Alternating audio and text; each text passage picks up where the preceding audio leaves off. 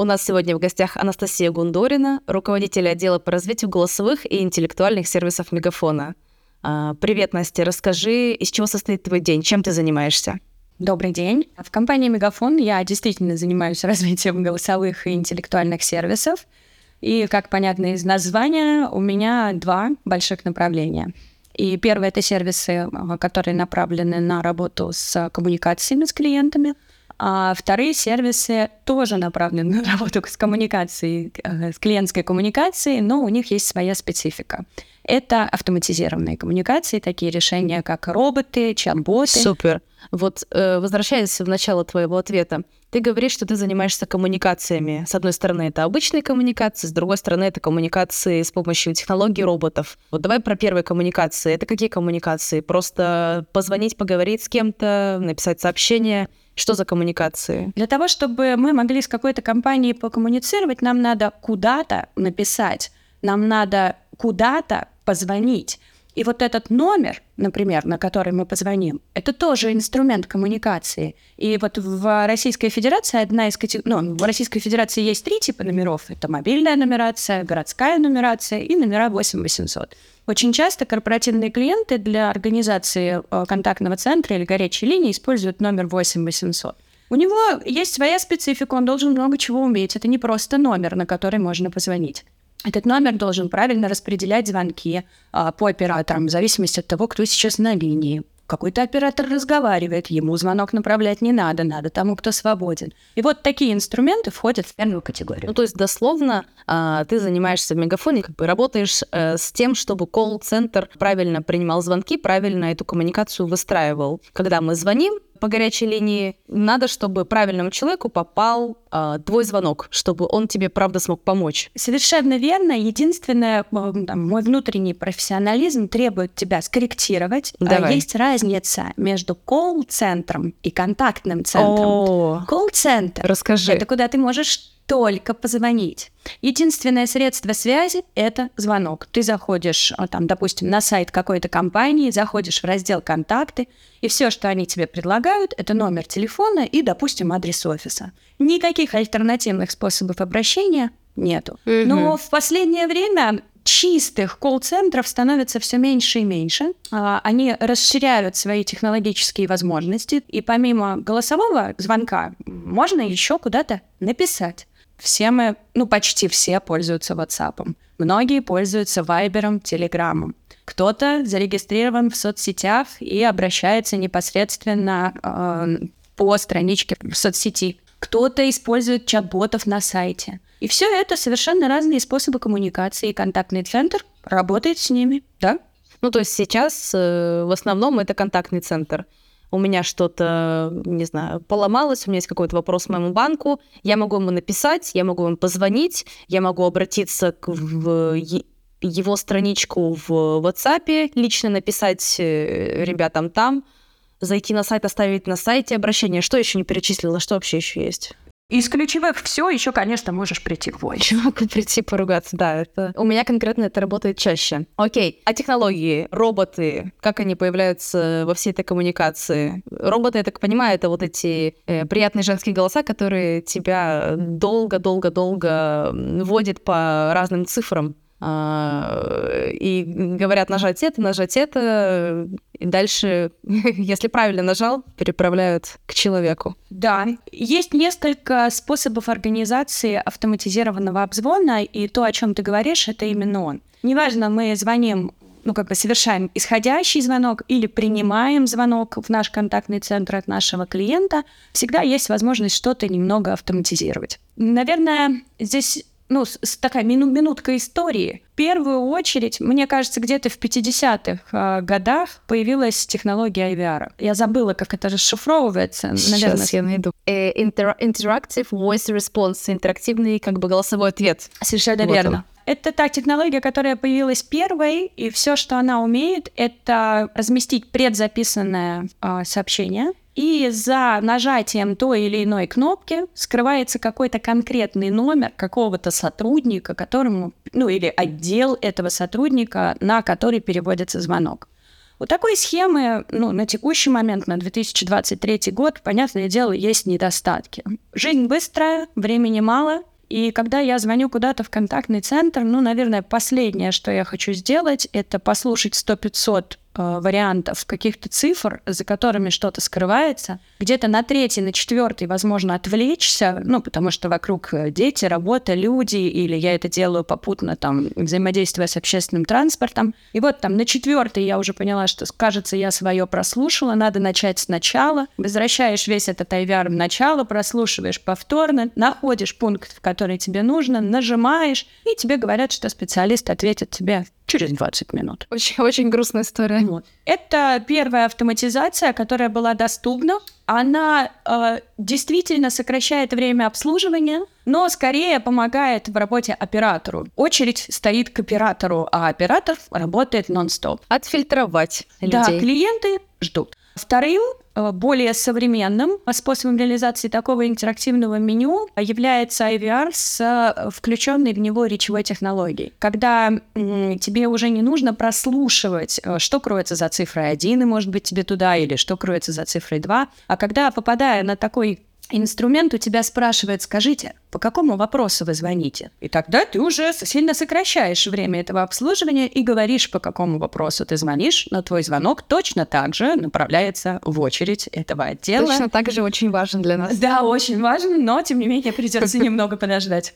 Вот, соответственно, это второй способ а, организации а, автоматизированного обслуживания. Uh-huh. Третий способ, наиболее современный, это когда контактный центр понимает под э, гнетом количества, по там, результатам проведенной аналитики, что часть звонков, которые поступают в контактный центр, являются совершенно типовыми. Люди звонят с коротким, точным вопросом, который четко сформулирован, и на который ответ дается просто и понятно, и для этого там условно нужно лишь посмотреть э, в базу данных для того, чтобы его дать. И нет смысла такого человека держать в очереди 20 минут, чтобы он дождался таки освободившегося специалиста. Да и специалиста тоже жалко отвлекать от каких-то более более там сложных, творческих, э, каких-то нетривиальных вопросов, и хочется предоставлять на них ответ каким-то автоматизированным способом. И в этот момент нас выручают роботы. А роботы имеют возможность быть интегрированными с любой внутренней системой практически любого заказчика. Благодаря этому робот может посмотреть в базе данных любую информацию.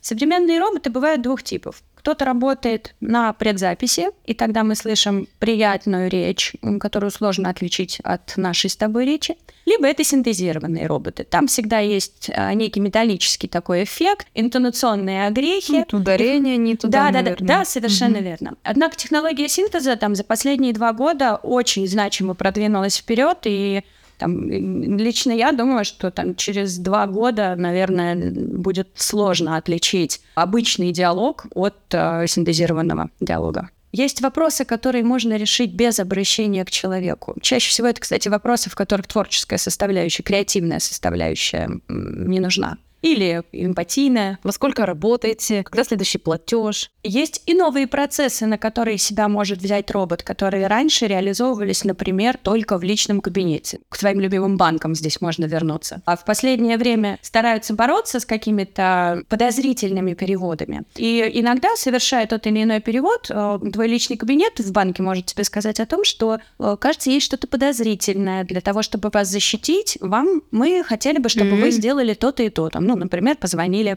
а, в контактный центр. Прикольно. Подтвердить свою личность или там какую-то информацию. Личность, подтвердить операцию, что вы действительно хотите ее совершать. И вот такой пол вопросов тоже может быть автоматизирован. Не нужно ждать на линии, пока человек освободится.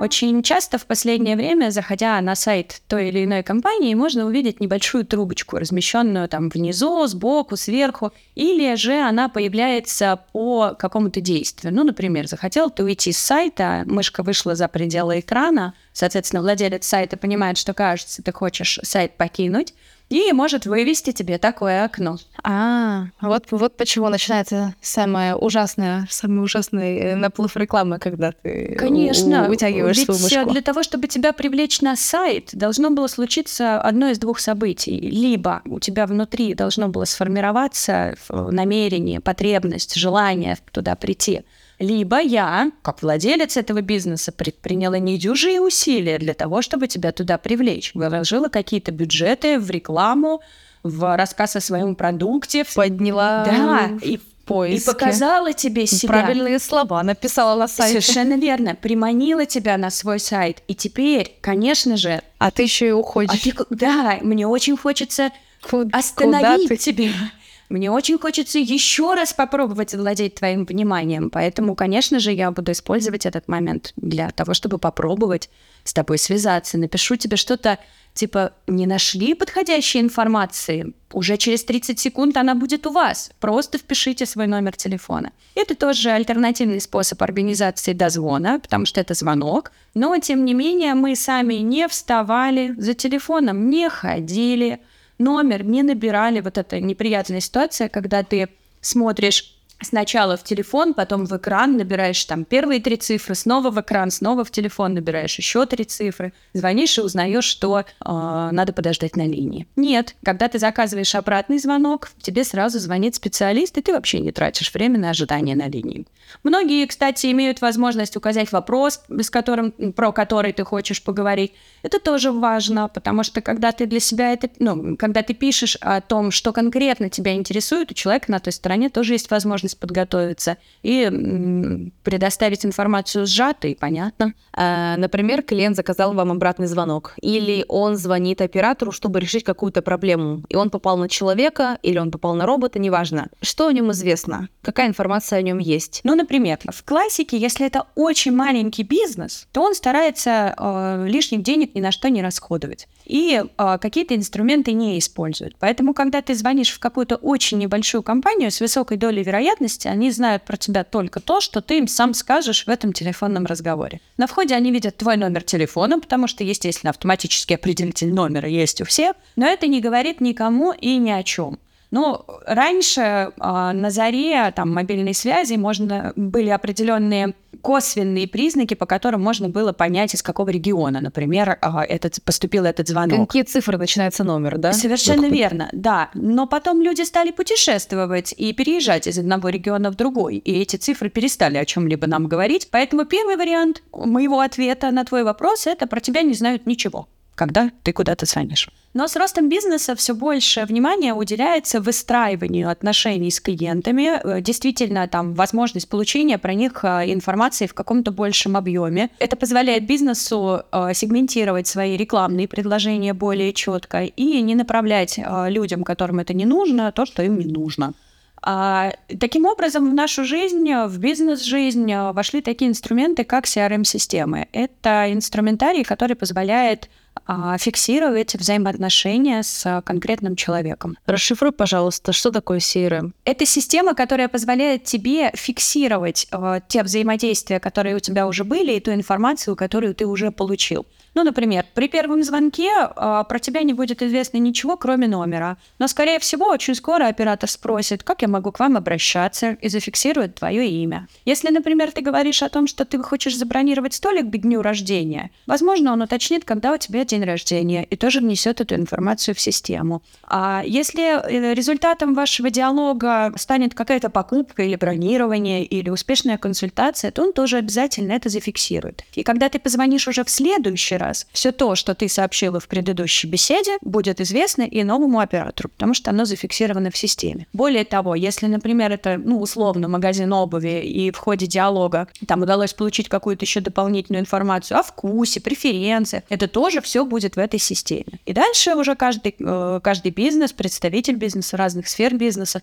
использует эту информацию под себя в зависимости от э, того, что сейчас делает. Если это рекламная кампания, то будет искать аудиторию наиболее подходящую для своего продвижения. Возможно, ты в нее попадешь, потому что упомянула, что ты, там, я не знаю, очень тебя интересует Ботинки красного цвета. Причем, да, именно про обувь красного цвета я почему-то думаю, сижу и пытаюсь какой-то другой пример найти, какой-то, может, более высокотехнологичный, не такой девчачий. Ну, ты начала с обуви. Я... Да, поэтому если ты что-то озвучила, это также будет применяться. Ну, в общем, все, что, все, что вы произносите, будет использовано, э, будет использовано против вас. Или даже за вас. Я бы сказала, что это будет использовано ради вас. Есть и еще э, инструментарий, который позволяет добогатить информацию про э, звонящего. А в последнее время очень активно такие решения входят в нашу жизнь. Они называются call tracking. Это когда есть возможность проводить анализ благодаря какой рекламной кампании или благодаря рекламе где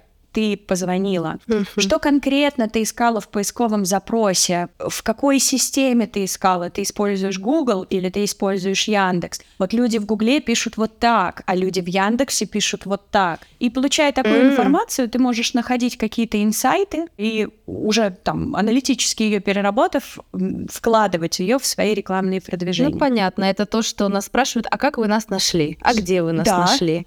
Совершенно а, верно. С помощью какого инструмента? Совершенно верно. Но спрашивают у тебя с высокой долей вероятности те, кто такие системы не используют, а информацию этой платить хотел бы. Те, у кого такие системы стоят, могут тебя об этом не спрашивать, а провести массовую аналитику уже ретроспективно.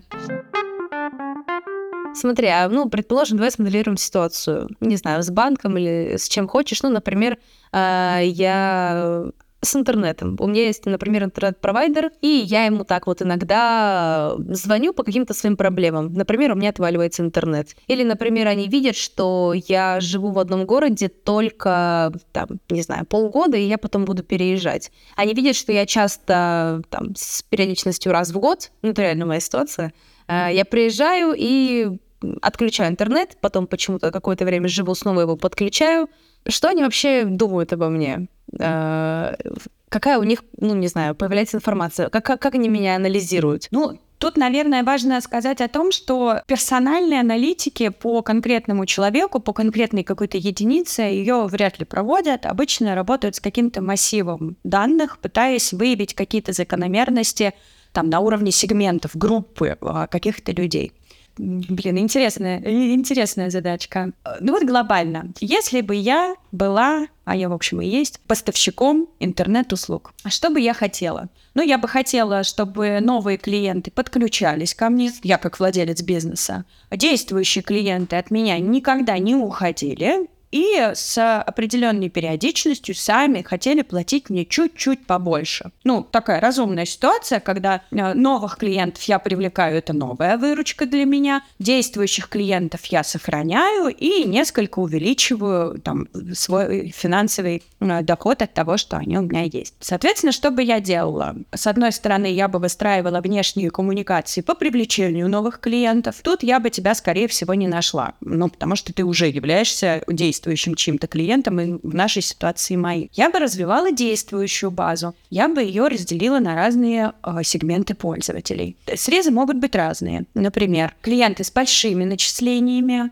э, клиенты со средними начислениями, клиенты с маленькими начислениями клиенты с регулярными начислениями, клиенты с периодическими начислениями. И тут я бы тебя уже увидела а, в какой-то из этих двух категорий. Скорее всего, клиенты с периодическими начислениями, но нерегулярными. Да, дальше я бы, ну, как, соответственно, с одними клиентами, с регулярными я бы работала одним способом, с нерегулярными другим. Что бы я хотела от нерегулярных? Я бы хотела, чтобы когда они используют, они использовали бы что-то побольше. Или стали более регулярными. Тут уже вопрос аналитики я бы посмотрела, а, вот сегмент этих людей, нерегулярных моих пользователей, приходится ли это на какой-то сезон или нет. А если бы я увидела, что, например, ну, сейчас я утрирую несколько, додумывая твой кейс, что м- ты приезжаешь в Москву с июня по август, я бы, ну, и увидела бы такую какую-то систему ретроспективно, увидела, что так было в прошлом году, в позапрошлом, то я бы что-то начала продвигать тебе где-то в мае. Я бы, например, говорила тебе, что а, появились какие-то новые ТВ-каналы у меня или какие-то пакетные предложения по там каким-то площадкам, а, на которых есть много фильмов, и я предлагаю тебе какую-то подписку. То есть я бы старалась а, к моменту твоего приезда сюда как-то нагнать тебе информации о том, чтобы на период перспективный, когда ты будешь здесь, увеличить твой чек. Чтобы я про тебя знала, я бы знала, как ты платишь, я бы знала, каким объемом объемом трафика ты пользуешься, в каким в пиках. Отсюда тоже можно делать много выводов. Это значит, что ты там условно серфишь по сайтам или качаешь какой-то медиа-трафик. Соответственно, что я могу тебе предлагать? Тоже могу а, либо сказать тебе, что тебе нужна пропускная способность. Пропускная способность канала побольше, да. Mm-hmm. То ты вот такие фильмы смотришь, качаешь, может быть, много скачиваешь чего-то, когда находишься в Москве. Тебе однозначно mm-hmm. нужно что-то. Или, например, посещаешь какие-то специализированные сайты, может, тебе, например, скорость нужна повыше. И вот таким образом я бы тебя нашла, разбирая свою базу на те или иные сегменты, по-разному выстраивая работу с ними в зависимости от того, что я вижу. Каким-то образом я бы добралась и до тех, э, той когорты, в которой относишься ты, и тоже направила бы тебе что-то, как вариант. Может быть, спросила бы, спросила бы, вдруг ты 9 месяцев пользуешься каким-то другим провайдером. Может быть, у тебя несколько э, подключено, ну, несколько провайдеров подключено, и, может, специфика работы как-то это определяет. То есть, может, ты поспрашивала бы у тебя что-то. В NPS-опрос бы тебя обязательно добавила, потому что если ты не ред, редко платишь, но высоко mm-hmm. оцениваешь меня как э, да, поставщика, да. то, ну, кажется, проблема не в том, что есть у тебя кто-то второй, где-то в другом месте надо поискать. Это, это, конечно, здорово было бы, не знаю, понять с разных сторон, а, как, какие компании вообще, как они меня видят. Ну, то есть важно же возраст, а, важна сфера, где работает человек, чтобы понять, э, сколько ему надо,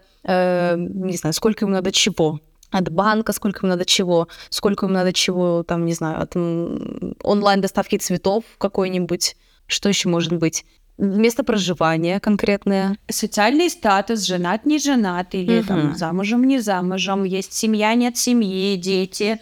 Это важный аспект. А, когда говорим про работу, а, важно, ну, вообще, в принципе, не только, как бы, где он работает, а даже хотя бы информацию, работает ли. А, ага. Это уже довольно большая такая развилка, которая нас может ну, то есть, например, это студент или это уже работающий человек там. Совершенно верно. Да. Это только начал человек работать или давно работает. У него а, там угу. какая специфика условно? Это технарь или это сотрудник продаж, потому что, ну, естественно, там для меня, как, ну, например, для сотрудника сотовой компании, профиль потребления человека, который работает в продажах, много, часто звонит, много принимает звонков, много переписывается, uh-huh. много отправляет. И там сотрудник, который работает, ну, скажем, в техподдержке, ну, даже не в техподдержке, а, например, в разработке. Вот он разработчик, он весь день сидит и разрабатывает. Да, он почти никому не звонит. Да. И для меня он, как для поставщика услуг мобильной связи, будет совсем клиентом с другим профилем. Ты сейчас открыл ящик Пандоры. Я просто... Я даже забыла про время. Я, я, я сижу и думаю вот теперь про все, про все это. Насколько это вообще невероятно сложная система. И что, что обо мне думают разные компании. И на самом деле это забавно, что а, ну, проходит время, и про тебя же совершенно разная информация. Ты, например, вот я м, жила в городе Екатеринбурге, я покупала там сим-карту. Сейчас я уже там давно не живу, но регулярно, если я нахожусь в России, то мне звонят и мне говорят про Екатеринбург, и еще какие-то вот отголоски, как будто какой-то прошлой жизни, вот совершенно. То есть у них в базе стоит, что я в городе Екатеринбурге все еще. И то есть это такой какой-то вот э, набор интересный, который есть в базах данных у этих людей. Они со мной связываются, но кто-то ее там актуализирует, кто-то мне звонит по совершенно уже неактуальной информации. Представляешь, сколько ресурса а, было ими потрачено зря? Ну вот на твоем конкретно одном примере в попытках продвигать тебе то, что тебе уже там три года не нужно. Вот да, и конечно, у тебя не отзывается, конечно. не откликается, и ты это просто пропускаешь, потому что ты больше не житель Екатеринбурга. Ну, например, не житель Екатеринбурга.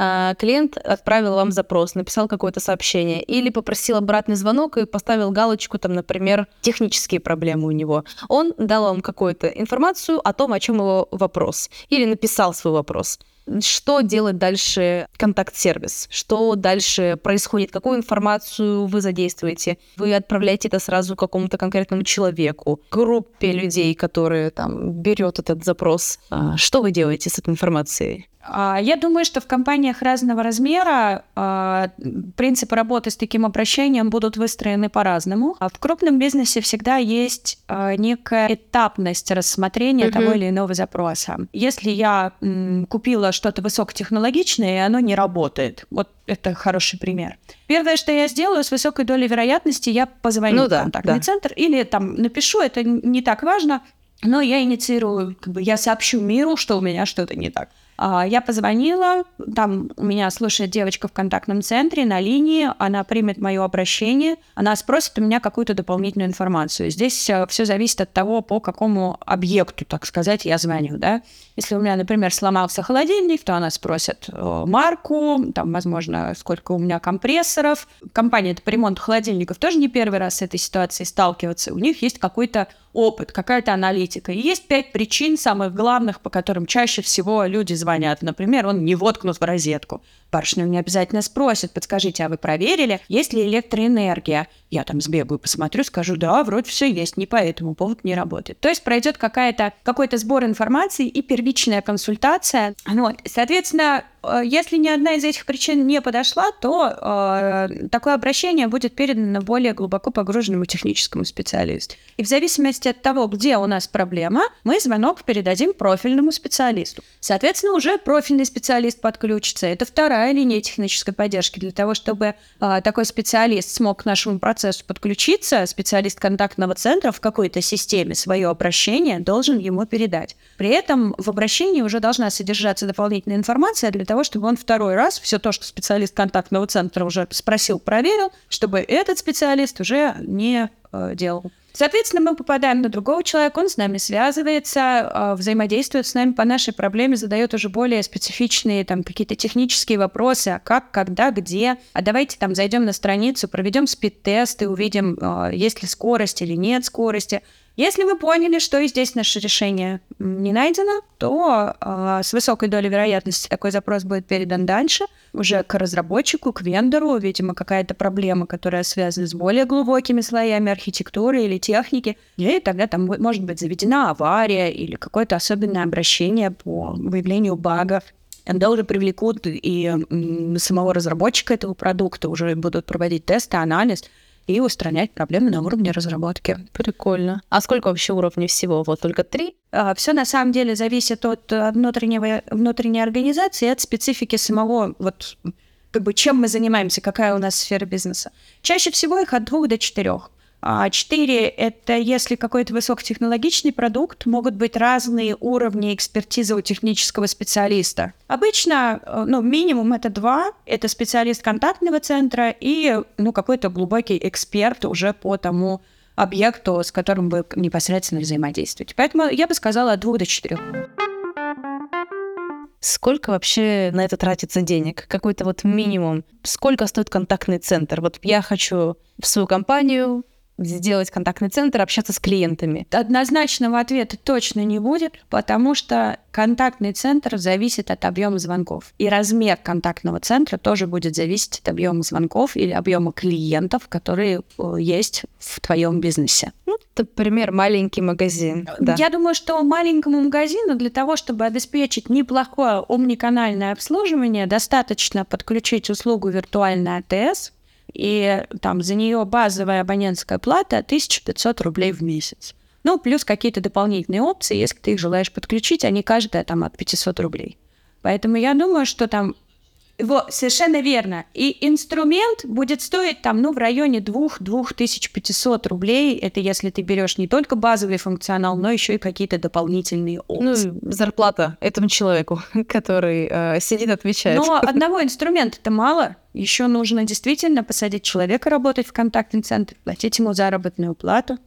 А еще он должен быть не один, mm-hmm. как минимум двое, потому что иногда люди болеют или ходят в отпуск. Поэтому здесь у тебя уже два специалиста контактного центра. Ну а дальше я желаю процветания твоему бизнесу, а, увеличению а, клиентской базы и, конечно же, периодическому расширению твоего контактного центра. Облачные решения есть смысл, я думаю, использовать, если у тебя контактный центр там до 15 сотрудников контактного центра, тогда ты все еще будешь укладываться вот эти обозначенные мною 1500-2500 рублей, если мы про инструментарий.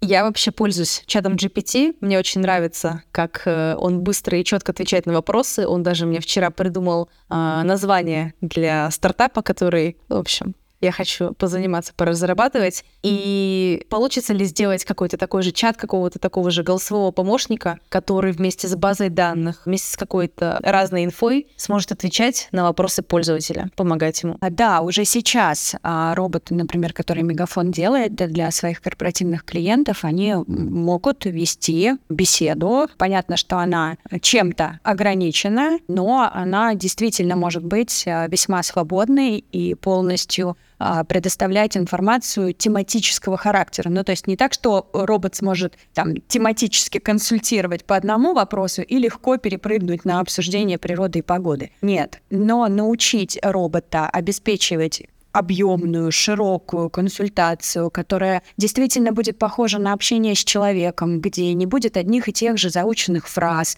где в ситуации, если человек не понимает, робот по аналогии с сотрудником контактного центра попробует объяснить то же самое другими словами, там, с другим подходом, на другом примере. Все это роботы могут делать уже сейчас. По моему личному мнению, полностью перейти на там, работу исключительно на роботах мы не сможем никогда. А тут пример с чатом GPT, он хорош. Мы с тобой прекрасно знаем, что чат GPT базируется на той информации, которая есть. И приток новой инфы обеспечивают люди. И если мы, допустим, решим создать какой-то контактный центр, который работает только на базе роботизированных технологий, то в режиме здесь и сейчас для там, 70% обращений, да, мы сможем робота собрать, но будут обновления, будут новые слова в речи, будут новые технические вопросы, и без дообогащения, а обогащение должно осуществляться за счет новых консультаций, которые проводятся специалистами контактного центра, если притока этой новой информации не будет, то уже там завтра твои консультации будут устаревать. Поэтому Начнется стагнация. Совершенно верно. Поэтому это взаимообогащение, где роботы могут взять на себя некий фронт работ рутинного характера, а люди берут на себя решение нетривиальных задач. И за счет а, увеличение объема нетривиальных задач, часть из них будет становиться рутинными, mm-hmm. и их можно будет передавать роботу. Но полного перетока, я думаю, не будет никогда. Я поняла. Все, у меня для, для тебя, Настя, последнее признание. Э, я вот из тех людей, которые хотят только одну кнопку при звонке, это кнопку «дайте мне поговорить с человеком». Ты таких э, любишь людей или тебя такие люди, наоборот, раздражают, потому что они не дают развиваться каким-то вот таким альтернативным вариантам работы с клиентами? А, наверное, в силу одного из своих образований, по одному из образований я психотерапевт, я считаю, что заставлять людей вообще не нужно. Да, я больше люблю, когда люди пробуют новое, мне, мне самой личностно это свойственно, и э, я люблю там интересующихся, щупающих, пробующих людей. Но очень часто консультация связана с, каким-то, с какой-то эмоциональностью. Э, ну, редко кто звонит в контактный центр, когда все хорошо, все работает, и мне ничего не нужно. Если я хочу что-то купить, это одна ситуация, но в контактный центр чаще всего я звоню, если у меня что-то случилось. И бывают ситуации, когда я готова быть новатором и щупать технологии. А бывают ситуации, когда мне нужна консультация здесь и сейчас. Я не хочу э, тратить время, я не знаю, как это работает. Мне сейчас нужен ответ. И тогда, ну, как бы любой человек, как я считаю, имеет право э, решать свой вопрос как можно быстрее. Да, да. Я полностью согласна с тобой. Когда у меня происходит проблема, я хочу просто понимания, честно говоря, моей проблемы. Это вот единственное то, наверное, чего нету у голосовых помощников. У них нету какой-то такой фразы «Да, я прекрасно понимаю, что вы там разозлились. Э, да, я, у меня тоже такое было что-то такое, вот какой-то эмоциональный отклик. Эмпатия, совершенно верно. Это то, что отличает человека от робота. Это возможность проявить эмпатию, причем не шаблонную эмпатию, потому что каждый человек ее проявляет как-то по-своему, какие-то свои слова, а, какая-то своя индивидуальность там всегда есть.